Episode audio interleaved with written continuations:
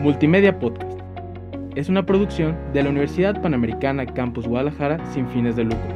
Los comentarios expresados en este programa son responsabilidad de sus conductores. Multimedia Podcast. Estás escuchando Multimedia Podcast. Encuéntranos en Facebook como Multimedia GDL. Atrévete. Atrévete realmente a conocer tus derechos humanos. Esto, es Derechos sin Rodeos. Pues bienvenidos y bienvenidas a Derechos sin Rodeos. Yo soy Juanma Frías. En los controles está Yasmín Arias. El día de hoy tenemos a una invitada y un invitado súper especiales, Sofía Vargas, estudiante de Derecho en la Universidad Panamericana Campus Guadalajara y pasante en el despacho Baker McKenzie, y Antonio Ochoa Quintana, egresado de la Facultad de Derecho de la Universidad Panamericana Campus Guadalajara. Bienvenidos, Sofía y Antonio, ¿cómo están? Muchas gracias, Juanma, por la invitación. ¿Cómo están? Hola, ¿qué tal, Juan Manuel? Muchas gracias por tenernos acá. Un placer. Pues el placer, vaya que, es mío y también de, de quienes nos estén escuchando. Y pues para dar inicio, ambos han participado en, en, distintos moods en los que en los últimos años la Universidad Panamericana, Campus Guadalajara, ha dado de qué hablar. Y es justamente el día que nos trae aquí el día de hoy, es el tema que nos trae. Entonces, ¿por qué no me platican qué es un mood para aquellos que tal vez no están tan familiarizados o familiarizadas con el tema? Bueno, Toño, te paso esa pregunta, ya que aquí tenemos un muti profesional. Toño ha estado en 11 competencias y ahorita es co-coach junto conmigo en otras competencias. Entonces, Toño, vas. Muy bien, Sofía, no, pues gracias por, por el honor de pasarme la palabra. No, pues mira, básicamente un MOOC es una competencia eh, eh, interuniversitaria, ¿no? La cual eh, simula un, procedimiento. En este caso, bueno, vemos que es habitual que sean MOOC sobre arbitraje comercial internacional, aunque no se limite únicamente a esta materia, ¿no? También tenemos MOOCs de derecho humanitario, tenemos eh, de... Mm, penal también. De penal, aunque bueno, en realidad, digo, no estoy tan de acuerdo que... ¿verdad? Sí, exactamente. ya sé que ibas a decir eso. Bueno, está la diferencia también, hay que explicarla, ¿no? Habrá que explicarla. Sí, claro. Eh, la diferencia de un mood y un mock trial es que el mood es una dinámica de appellate advocacy, ¿no? Es decir, única, se limita únicamente a argumentar frente a un jurado o un tribunal arbitral, ¿no? Y en el caso de los mock trial, bueno, sí tenemos un desahogo de, de, pruebas, de, testigos particularmente, ¿no? En el cual el, el, abogado litigante tiene la oportunidad de examinar testigos y, y contraexaminar testigos, ¿no? Y también hacer sus alegatos de inicio y sus alegatos eh, eh, finales, ¿no? Pero básicamente un moot court competition se trata de una competencia generalmente de, arbitraje comercial internacional en el cual eh, como equipo defiendes un caso. Lo interesante de estas competencias es que no únicamente defiendes una postura, sino que puedes, más bien, defiendes ambas posturas y esto, por supuesto, te da un, eh, un, conocimiento más del, caso, más, amplio, ¿no? Digo, hay ciertas concepciones, hay ciertas competencias que únicamente te piden desarrollar una postura, como Sofía les podrá contar más acerca de la competencia de, de Derecho Humanitario organizado por la Universidad de La Sabana, si no me equivoco, en el cual únicamente te piden una postura. Pero generalmente le piden a los participantes desarrollar ambas posturas. Estos moods tienen dos fases, también generalmente porque hay excepciones. Primero una fase escrita en la cual los equipos desarrollan sus memoriales, ¿no? Eh, eh, plasmando sus argumentos en un escrito de ambas posturas. Y después una fase oral. Lo más, eh, no diría que lo más interesante, pero sí lo más emocionante definitivamente es la fase oral en la cual tienes la oportunidad de probar o presentar tus argumentos frente a un tribunal, ¿no? que generalmente se compone por personas que ya forman parte del gremio correspondiente. ¿no? Por ejemplo, si te trata un, un mood de arbitraje comercial, generalmente los árbitros que te toquen eh, para tu evaluación van a ser profesionales en el campo del arbitraje o profesionales también en, en el ámbito comercial en general. Y esto es lo interesante, ya que estas personas eh, a diferencia de lo que pasa en una audiencia real, lo que es tratar de, dilucidar sus dudas para resolver un caso, acá lo que hacen es te ponen a prueba. Te ponen a prueba acerca de tu conocimiento técnico y acerca del conocimiento que tienes de los hechos del caso. Entonces, yo eh, destacaría la, fase oral. Eh, y, también la creatividad, ¿no, Toño? O sea, a final de cuentas, lo que están evaluando también es tu capacidad de respuesta frente a cosas que, y situaciones que no te esperas, cuestiones que suceden como tal en la vida real, ¿no? Entonces, esto también se valora en este tipo de competencias. Y como pues mencionaba Toño, perdón, Toño, vas. No, perdón, sigue por favor. y como Toño mencionaba, eh, pues hay distintos moods, ¿no? Si bien en los de arbitraje, por ejemplo, tenemos el Bismuth, el de la competencia internacional de arbitraje organizada por la Universidad de Buenos Aires y la Universidad Nacional de Rosario, estas sí tienen primero una fase escrita y posteriormente te pasas a la fase oral y ambas se califican en distintos tiempos y de distintas maneras. O sea, la calificación de una no depende de la otra. Puedes ganar la fase oral y a lo mejor que no te vaya tan bien en los memoriales, pero hay otras competencias que son de cierta manera más completa en la fase oral, pero que no tienen esta fase escrita. Por ejemplo, la competencia de litigación oral organizada una por ABA y Toño también estuvo en la de Cal Western, en donde únicamente hay fases orales. También ahorita estamos en un mood de arbitraje deportivo, que por cierto, aquellos que quieran entrar, la convocatoria sigue abierta el día de hoy, el 12 de octubre. 11 de octubre.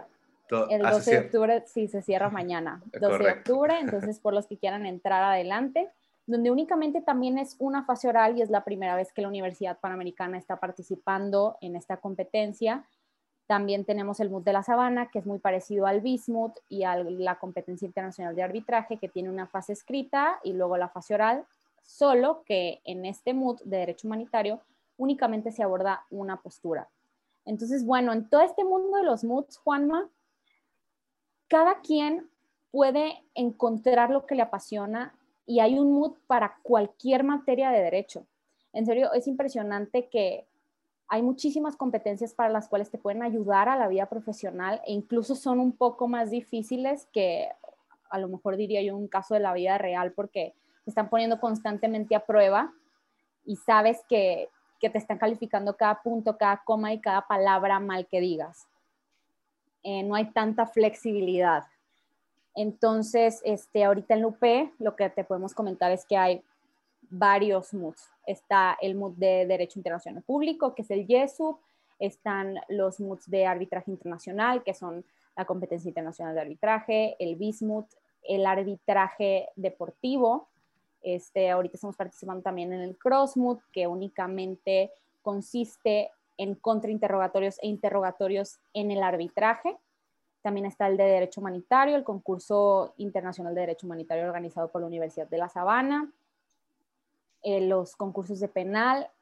Hay una gama impresionante y la verdad que la UP sí nos apoya mucho en este tipo de, de competencias y de organizaciones académicas y todo este tipo de cosas. Por ejemplo, el MUD Madrid nunca habíamos participado y nosotros solicitamos a la UP que nos apoyara para participar este año. La UP nos apoyó, igual con el CrossMut, igual con el, el de arbitraje deportivo. Entonces, acá lo que les invitaría es que si no hay uno al cual saquen convocatoria directamente de la facultad, que sean proactivos, sean proactivos y busquen equipo, busquen un coach que, les, que los apoye y la facultad estoy segurísima que siempre los va a apoyar en ese aspecto para los que no encuentren que haya un mood especializado en lo que se quieren dedicar. Siempre está la opción de, de abrirte las puertas tú y la UP te ayuda.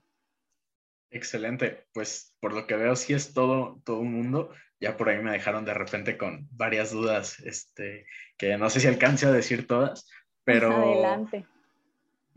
Vaya, si por ejemplo yo soy un estudiante de primeros semestres de derecho y tal vez me hace falta desarrollar mis habilidades de, oratoria o escritas, ¿qué tanto puede el MOOC ser un buen espacio de aprendizaje o qué tanto ya es como entrar directamente a la competencia, ¿no? Porque pues evidentemente de repente se escucha que, que, a la UP le fue muy bien, que a la UP le fue muy bien, entonces uno podría creer que no tiene las habilidades necesarias para formar parte de los equipos. Entonces, ¿cuál es como ese espacio de crecimiento que hay para un estudiante? Y si alguno de ustedes tuvo como una experiencia parecida de entrar tal vez con miedo, pero crecer mucho, pues estaría interesante conocerla.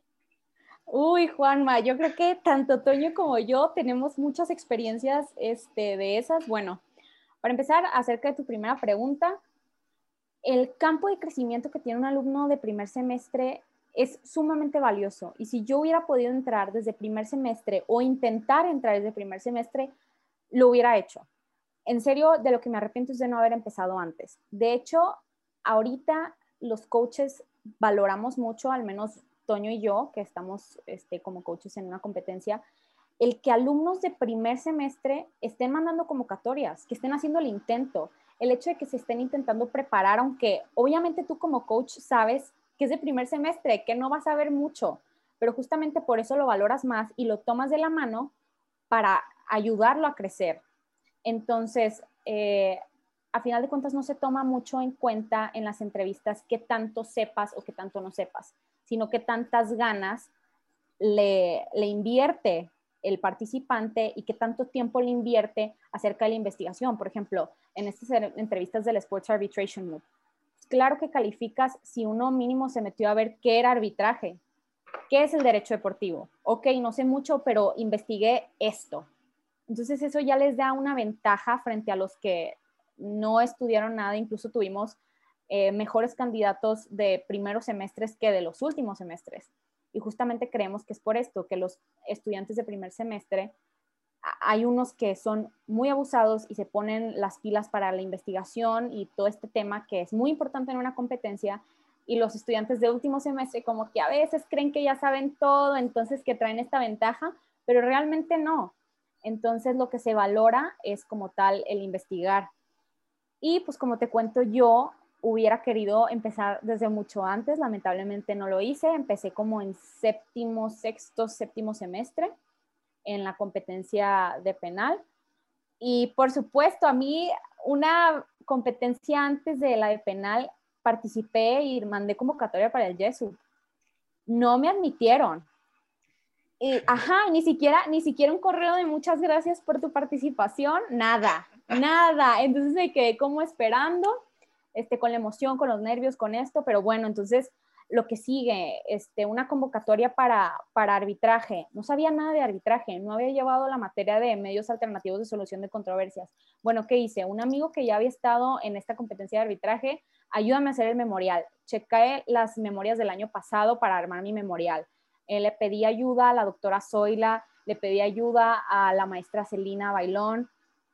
Entonces, ellas me fueron guiando y aunque no fue un memorial perfecto y aunque mi entrevista muy probablemente no fue perfecta, yo creo que sí se vio el tiempo que le invertí, el tiempo que le invertí a la entrevista, el tiempo que le invertí a mi research y obviamente las ganas de estar ahí, que eso ya demuestra que creo yo que un participante va a tener esa consistencia a lo largo de toda la competencia, que es lo que hace un equipo, ¿no? la disciplina, el estar ahí, el saber hacer research, el apoyar a tu equipo. Este, quedé finalmente en la competencia de arbitraje, me aceptaron al equipo. Volví a aplicar al YESUP después con dos competencias y no me aceptaron otra vez. O sea, y, y adivina qué, todos los que estaban eran de semestres más abajo. Entonces, yo lo que les, les invito a hacer es que en serio no, no dejen que esos miedos los detengan. Y si los rechazan de una competencia, va a estar abierta la otra o el año que entra va a volver a haber otra convocatoria en la que le pueden echar más ganas. Siempre pidan feedback y mejoren lo que tengan que mejorar. Pero eh, los campos de oportunidades son bastantes y cada vez vas mejorando más tu, tu expresión oral, tu expresión escrita, este, las entrevistas te van dando pues práctica. Entonces, si fallas una vez, mi recomendación sería que no le tengan miedo. No le tengan miedo a fallar, inténtenlo. Y inviértanle tiempo, que eso es lo que la verdad los coaches esperamos que haga un buen candidato. Es eso. ¿Tú, Toño, qué opinas? Sí, no, definitivamente Sofía hizo un punto muy, eh, muy bueno, ¿no? No, el hecho de que a lo mejor pienses que no tienes las habilidades orales o escritas suficientes por estar en un en primero o segundo semestre, no tiene que ser un impedimento para que puedas aplicar a estas convocatorias. Eh, ya dependerá mucho del proceso de selección y también de lo que puedan ver los coaches en ti que pueda aportar el equipo, pero definitivamente lo que es, lo que es un hecho es que lo que importa más es la disposición que tengas. Claro, si eres un alumno de primero o segundo semestre, probablemente no has llevado contratos, no has llevado obligaciones, pero si tú tienes la disposición a tomar alguna sesión extra, ¿no? aprender acerca de contratos en primer semestre, aprender acerca de obligaciones, que, es relevante para, el concurso, bueno, y los coaches pueden ver eso, eh, naturalmente te van, a, te van a aceptar, ¿no?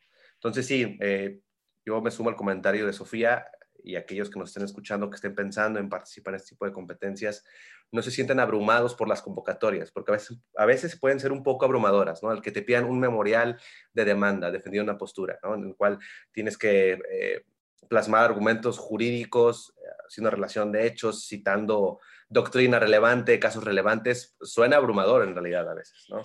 Pero la actitud... Eh, la actitud que se requiere para este tipo de convocatorias es una actitud, como dice Sofía, proactiva. El que tú tengas la disposición de investigar, de ir un poquito más allá de lo que ves en la escuela, es lo que le genera a los coaches la convicción de que puede ser un muy buen elemento para, para el equipo. Y sabes qué también, Juanma, el ver la convocatoria como un medio de aprendizaje. Creo que eso se nos está olvidando porque yo cuando en serio creía que en el de la competencia de arbitraje no iba a pasar porque yo decía, es que ¿qué sé de arbitraje? Obviamente hay muchos que saben de arbitraje que están participando. Yo, a mí no me van a escoger. Yo terminé la entrevista y dije, pues bueno, que pase lo que tenga que pasar, pero no creo, ¿no? Y luego me quedé pensando, pero qué padre, ya aumenté de cierta manera mis skills en redacción, mis skills verbales, ya aprendí algo de arbitraje que antes no sabía y me sirvió para conectar con personas de la universidad y conectar con profesoras para que me ayudaran en ciertos temas y entenderlos mejor. Entonces eso también te da cierta, cierta perspectiva distinta de, de querer aprender y también de mínimo que te vayan ubicando tus profesores, ¿no? Entonces, eso también es, creo que es muy relevante y que tenemos que tenerlo en cuenta, que también una convocatoria es un medio de aprendizaje que, no vas a tener si no envías la convocatoria. Si te sientas frente a ese miedo, no vas a, no vas a tener ninguna, ningún aprendizaje. Claro, y creo que ya poniéndonos un poquito filosóficos son mensajes que, no simplemente sirven para este, esta cuestión de los MOOCs y de las convocatorias de, competencias de derechos, sino en general, ¿no? Este, esta, esta proactividad, esta actitud de estar siempre luchando y de querer, pues como decía Sofi, ¿no? De no, lo logré la primera vez, pues la segunda, la tercera, no importa, hasta que logre lo que, lo que yo quiera y lo que tengo en mente. Creo que es un aprendizaje muy valioso y pues bueno, después de el corte que tenemos a continuación, nos contarán un poquito de a dónde toda esa proactividad, toda esa actitud, toda esa garra los ha llevado dentro de los equipos del MUD de la Universidad Panamericana. No te quedes en fuera de lugar cuando te hablan de deportes porque cuando se trata de deportes y de pasión, todos son expertos. Conviértete en uno, escuchándonos cada semana en Spotify. Somos Deportivo Panamericano, el deporte al alcance de tus manos.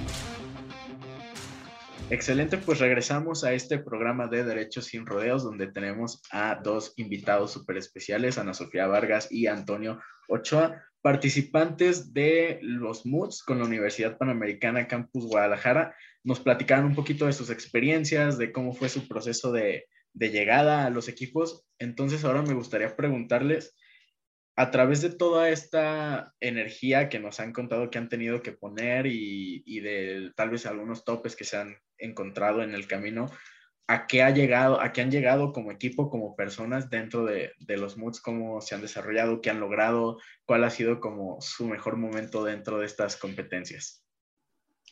Bueno, Juanma, antes de contarte los logros, vamos a hacer un disclaimer acerca de que a Toño también lo batearon de los moods, que les cuente su experiencia, porque yo nomás quedé ahí como que a mí me habían mateado del, del Yesu, pero que les cuente su experiencia. cuéntanos, Toño. cuéntanos. Sí, no te hagas. Acá también la reserva de que no lo omití deliberadamente. ¿eh? Ah. me pareció que ya, ya habíamos cubierto ese, aspecto, ¿no? No, pero es cierto lo que dice Sofía. Eh, yo también, eh, en el segundo semestre, si no me recuerdo, intenté aplicar para el Bismuth, que es una de las competencias más importantes, si no es que la más importante en arbitraje comercial internacional, no solo en el país, sino en el mundo, ¿no? En general. Y apliqué yo lo que, lo que, les puedo contar de ese proceso de elección es que me hubiera, que me arrepiento no haber hecho es preguntar más. Entonces, nunca se queden con, con las dudas, ¿no? Como mencionó Sofía hace rato, el buscar ayuda de profesionales como la doctora Zoila o, por ejemplo, del doctor Edgardo o el profesor Gustavo Morante, ayuda muchísimo para tener una aplicación eh, exitosa en el proceso de selección, ¿no? La verdad, en ese momento, yo, a mí me hubiera gustado preguntar más, ¿no? Sin embargo, así hice el proceso de selección, ¿no? Eh, solo, intenté retarme eh, acerca de mis conocimientos que tenía. Lamentablemente, en esa primera ocasión no quedé. Entonces, me empecé a dar cuenta eh, de ciertas cosas que me faltaban, ¿no? Como, como estudiante. Digo, en ese momento no me iba mal en la escuela, la verdad, pero me empecé a dar cuenta que a lo mejor me hacían ciertas habilidades, me hacían falta ciertas habilidades, perdón, que, eh, que, el, que, en el proceso de selección no se veían, ¿no? Eh, digo, y ustedes, ya, bueno, ustedes dirán, oye, al principio dijiste que no se requieren habilidades, eh, ciertas habilidades para entrar al proceso de selección y ahora me dices que te, hicieron falta ciertas habilidades. les voy a hacer la aclaración. No habilidades en concreto acerca de oralidad o de o escritas, ¿no? Sino estas habilidades que ya hemos ido platicando de esta disposición de ser un poquito más, ¿no? Yo hace que un mes eh, releí mi memorial en esa primera aplicación y me di cuenta que no estaba haciendo algo más de lo que ya estaba acostumbrado a hacer, ¿no? Únicamente atender a los preceptos de ley que consideraba aplicables y tratar de hacer un silogismo jurídico, ¿no? Pero me limitaba en el hacer una investigación de casos, hacer investigación de autores, que es lo que abona y lo que ve el, coach al momento de, de revisar tu proceso de selección, ¿no? Entonces, después de eso también eh, me fui dando cuenta de eso y otra vez me volvieron a batear, como dice Sofía, en el, en, la, en el proceso de selección del UP ICC MUT, ¿no? que ese es un concurso interuniversitario a nivel nacional. E igual, me volvieron a batear, ¿no? Eh, otra vez parecía, y otra vez leí mi aplicación, ah, parecía que no estaba poniendo el esfuerzo necesario o, mejor dicho, eh, dando ese extra que los coaches están buscando acerca de, los nuevos prospectos que hay en, los equipos, ¿no? Y más aún les recuerdo porque yo también estaba todavía en tercer semestre, ¿no? Cuando hice el proceso de aplicación. Después de esas experiencias, bueno, eh, ya tuve la, la, oportunidad de darme cuenta en lo que estaba fallando y eventualmente en otro proceso de selección, ya ahora, como dicen por ahí, ¿no? La tercera es la vencida, ¿no? Eh, tuve la oportunidad de, ingresar al equipo de la Universidad Panamericana Campus Guadalajara para el denominado MUT Latino o MUT UBA, ¿no? esta competencia internacional de arbitraje, eh, la más importante diría yo a nivel Latinoamérica. Entonces, eh, y te das cuenta, y te das cuenta en qué estabas fallando, y te das cuenta por qué en los anteriores procesos de selección no estabas quedando, ¿no? Definitivamente, y, como dice Sofía, es importante pedir feedback. ¿no? Yo siempre estuve pidiendo feedback a aquellos que fueron mis examinadores, es decir, los coaches de estos procesos de selección y de los equipos, y eso te ayuda muchísimo para saber qué es lo que están buscando, ¿no? Y eventualmente uno se da cuenta que lo que buscan es disposición y, dar este extra, ¿no?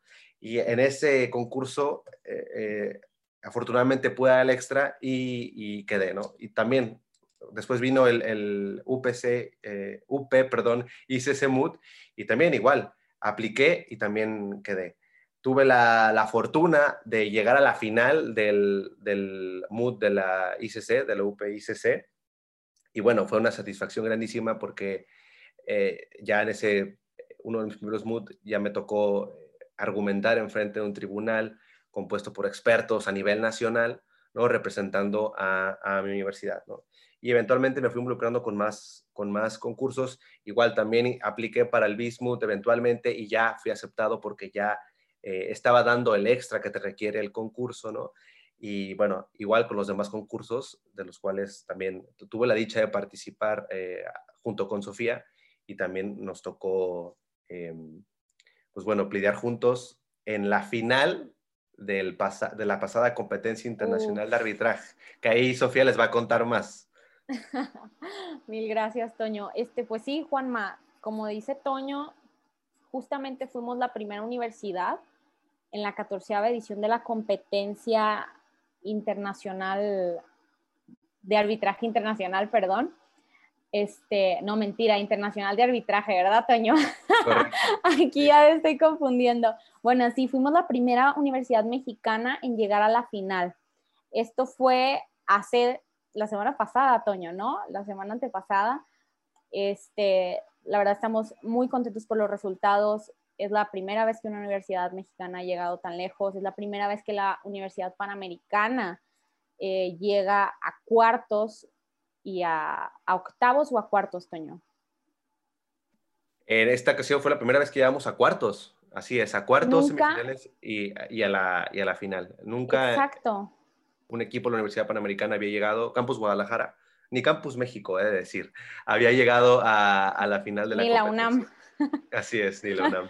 Sí, ninguna universidad mexicana. Es, entonces ahí estábamos los bateados en la final de YouTube, ahí en la competencia internacional de arbitraje, muy contentos y la verdad que fue un trabajo en equipo excelente. Toño, la verdad que se luce en audiencias con sus réplicas, con sus súplicas, con todo, pero es algo que sí tienes que estar practicando, ¿no? Por ejemplo, Toño ya lleva, ¿cuántas otra vez, Toño? ¿Cuántas? varias competencias como, como Dejémoslo en varias, dejémoslo en varias.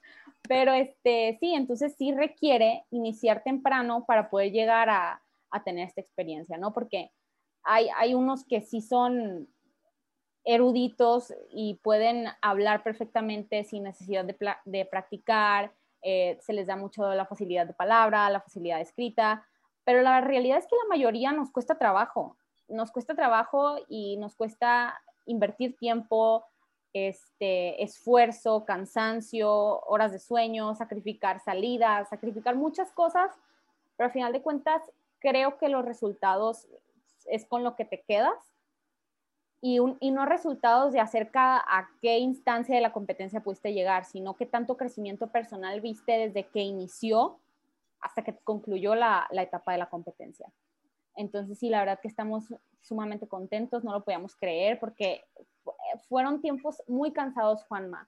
Tuvimos tres audiencias un día, fueron alrededor de 10 horas de audiencia en un día. Entonces fue sumamente cansado porque casi, casi ni siquiera podías comer cuando ya tenías que irte a los anuncios para ver si pasaba o no tu equipo. Entonces luego eh, que celebrabas, te pasaban este, qué rol te tocaba abordar, estudiabas poquito y estabas otra vez sentada en audiencia dándolo todo.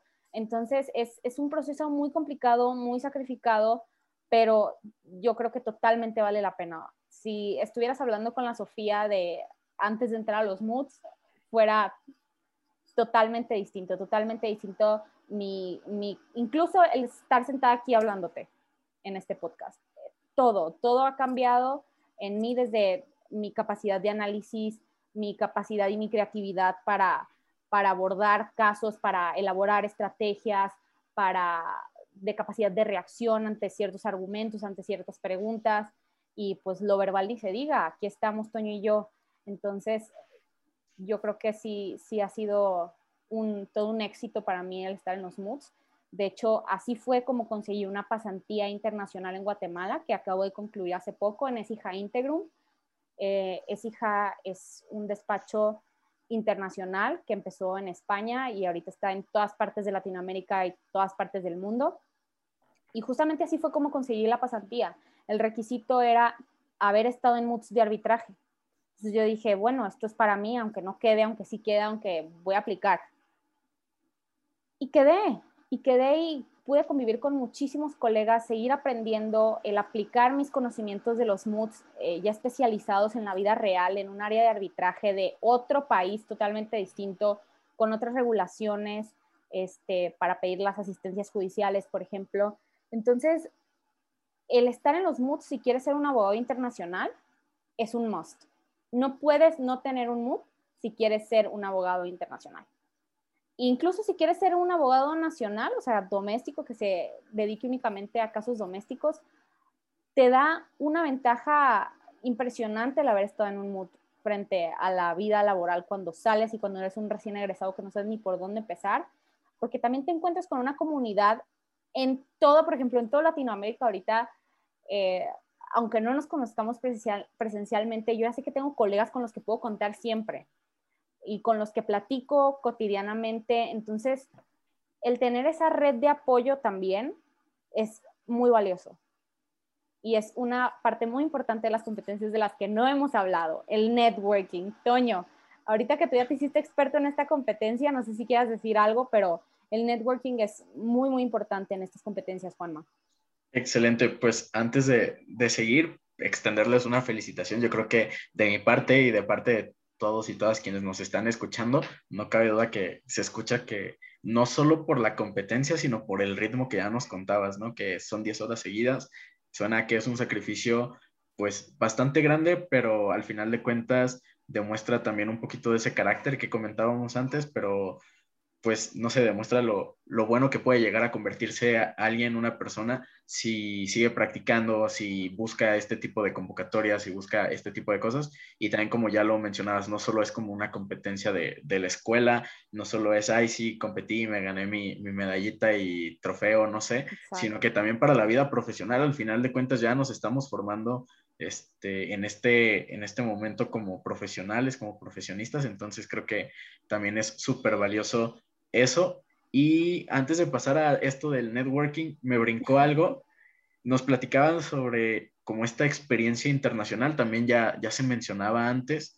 Tal vez, Sofía, ya nos adelantaste un poquito, este, sin querer, tal vez que no te ha tocado asistir a, a la competencia de manera presencial internacionalmente. No sé a ti, Antonio, si te tocó, pero ¿qué nos pueden platicar de esto? Ah, eso Toño va a ser experto. Bueno, eh, sí, a mí la verdad nomás me tocó, de, bueno, de todo mi, mi tiempo eh, durante, la, durante la carrera, una experiencia internacional eh, presencial, ¿no?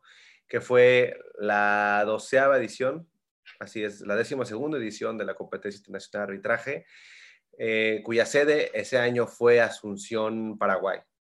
Entonces, en ese año, todavía Sofía no estaba incorporada al equipo, ¿no? sino fue hasta hasta el siguiente que se incorporó y que vino todo el tema de, de la pandemia, lamentable, la verdad. Pero digo, sí me tocó disfrutar eh, de manera presencial la competencia y lo que te puedo decir, Juan Manuel, es que se disfruta, es, es, inigualable la experiencia, ¿no? El conocer personas de muchísimas partes eh, del mundo, conocer principalmente las personas eh, o, o, colegas de Latinoamérica es muy enriquecedor. Te enfrentas equipos argentinos, colombianos, costarricenses, eh, del Perú, etcétera, etcétera, ¿no? Y, bueno, todos van a, lo mismo que tú, a, competir, a representar su universidad. Y por supuesto también hay tiempo para hacer el, dichoso, el famoso networking, como dice Sofía, que incluso cualquier muti que le preguntes te puede decir que lo más valioso de estas competencias es precisamente generar estos contactos, ¿no? Generar esta comunidad, eh, comunidad de, practicantes, de colegas alrededor del mundo. Y, sí, como dice Sofía, nosotros tenemos contacto constante con nuestros colegas de, principalmente ahorita de Costa Rica y, de Argentina también, ¿no? Eh, y esto es invaluable en varios sentidos, ya que, por ejemplo, para una cuestión muy sencilla como audiencias de práctica, pues recurríamos a estos colegas que ya conocíamos de concursos anteriores y les pedíamos a lo mejor apoyo para, para fungir como árbitro en una audiencia de práctica o a lo mejor eh, si eran coaches de un equipo, pues bueno, agendar una audiencia, ¿no?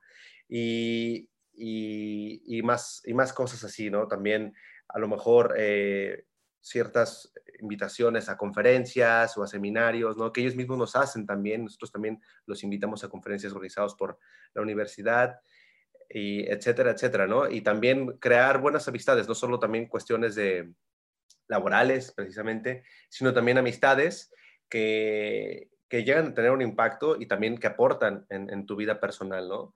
Entonces, ¿qué te digo? Esa experiencia es inigualable. Esperemos que ya con, la pandemia, eh, eventualmente, paulatinamente, ya regresemos a los moods presenciales que, que, bueno, ¿qué te puedo decir? Yo cuando me perdí el, me perdí el de Hong Kong, ¿no? Sí, sí me dolió, porque todavía cuando apliqué para la convocatoria estaba en veremos todavía, pero dado la incertidumbre ¿no? de todo este tema de la pandemia, pues eh, se, cayó el, el, que fuera de manera presencial, ¿no? Pero definitivamente, digo, ya adicionalmente el que, el que tengas la oportunidad de, adquirir nuevas habilidades, pues bueno, por supuesto que el, que el viaje, el conocer nuevas personas de otras partes del mundo es un gran incentivo para estar en estas competencias, cosa que la UP apoya muchísimo eh, con presupuesto y también invitando precisamente a, a, sus alumnos a participar. Pero ojo, este, quiero hacer acá una aclaración. No únicamente porque sean audiencias virtuales es que ya no vas a hacer ese networking y ya no vas a tener eso valioso. La verdad que lo la única diferencia es el viaje el viaje. Los aprendizajes siguen siendo lo mismo, el networking sigue siendo lo mismo. Este, yo tengo colegas guatemaltecos que, qué bárbaro, se han portado excelente con todos nosotros y no los conozco en persona, pero son mis amigos. Entonces, cuando vieron que Toño y yo llegamos a la final, cuando vieron que pasábamos de ronda, nos hablaban los de Costa Rica, nos hablaban los de Argentina, nos hablaban este, peruanos y los guatemaltecos incluso, para decirme, ok, ahí te van unos consejos, pasen a la final, gánenla, ¿no? Entonces, ahí te van toda la lista de consejos. Puedes abordar esto de esta manera, puedes abordar esto de otra manera. Este, entonces, la verdad que este apoyo que está entre todo, todos los latinoamericanos es sorprendente y no únicamente se da en las audiencias presenciales. Incluso yo creo que a lo mejor como hay tantas cosas que hacer en la presencialidad, también conocer la ciudad a la que vas, todo esto, no hay tanto networking, puede ser. No sé, esto lo sabrá más Toño, yo estuve únicamente en la de penal, pero justamente en la de penal yo no hice nada de networking, no conocía a nadie nuevo, únicamente estuve con mi equipo, este, unos amigos de, de los integrantes de mi equipo y listo, ya, no se hizo nada más. Entonces, eh, la virtualidad la verdad que a mí sí me ha permitido generar muchas conexiones y, abrir mis, mis campos de oportunidades también. Entonces yo creo que es importante que no se limiten a que no haya viaje para enviar convocatorias. Todo siempre es muy valioso y a final de cuentas casi siempre en las, en las competencias repites. Entonces aunque este año no sea presencial, puede que el año que entra sí y la experiencia sigue siendo la misma. El valor curricular sigue siendo el mismo y la ganancia de experiencia y oportunidad sigue siendo la misma. Entonces, que no se dejen llevar únicamente por el viaje, porque básicamente es lo mismo. Nosotros también nos quedamos en el Hard Rock, todo el equipo, nos concentramos ahí con la ayuda de nuestro coach Santi. Y bueno, fue como un viaje, ¿no? Ahí estábamos todos, este, pues platicando, practicando, concentrándonos, que entre sí concentración y entre más cotorreo.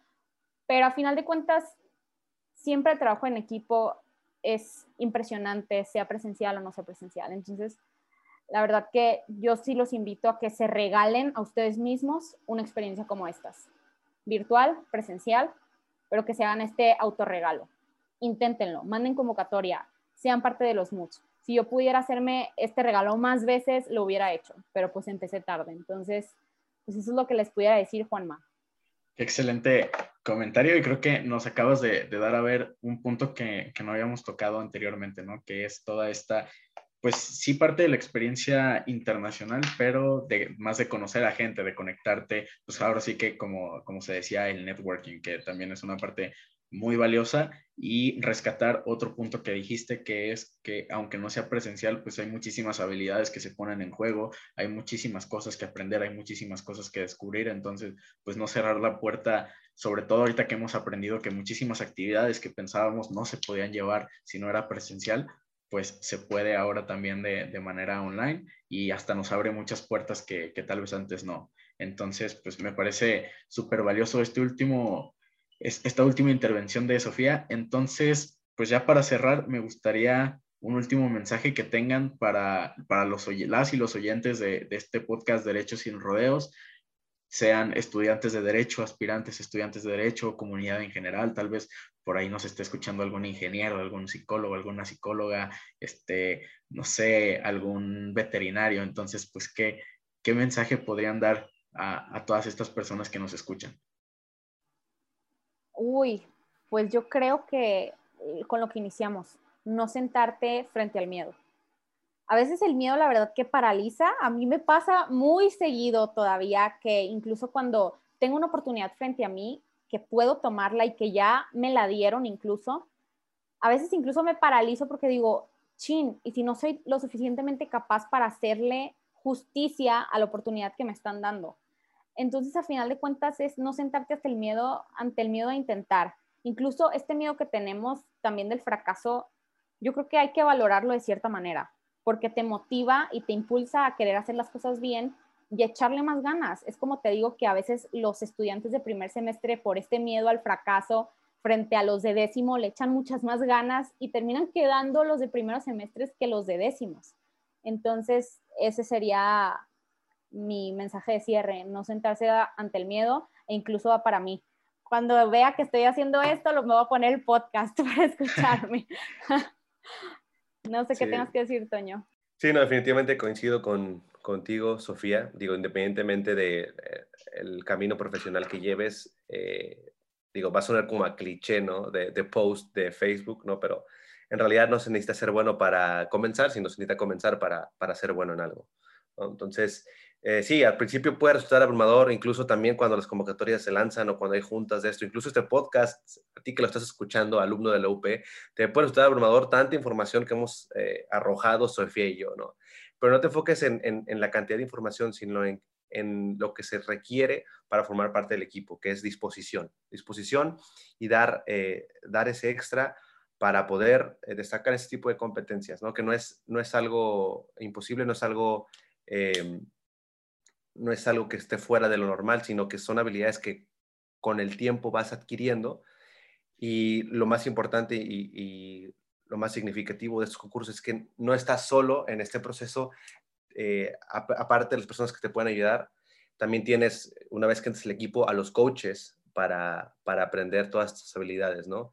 Eh, nuestros coaches eh, siempre, en la medida de lo posible, nos han apoyado. Obviamente el concurso es de los participantes, ¿no? Pero los coaches sirven como una guía para poder eh, enfocar tu conocimiento al concurso, ¿no? Para obtener un buen, un buen resultado. Entonces, sí, me sumo al comentario de Sofía, no se dejen aplastar por el miedo, sino véanlo como una oportunidad y, participen en este tipo de competencias que, que dan un valor curricular extraordinario, ¿no? También Sofía acá ha sido modesta, pero no ha dicho que ahorita es pasante en Baker McKenzie, una de las firmas más importantes a nivel internacional, ¿no?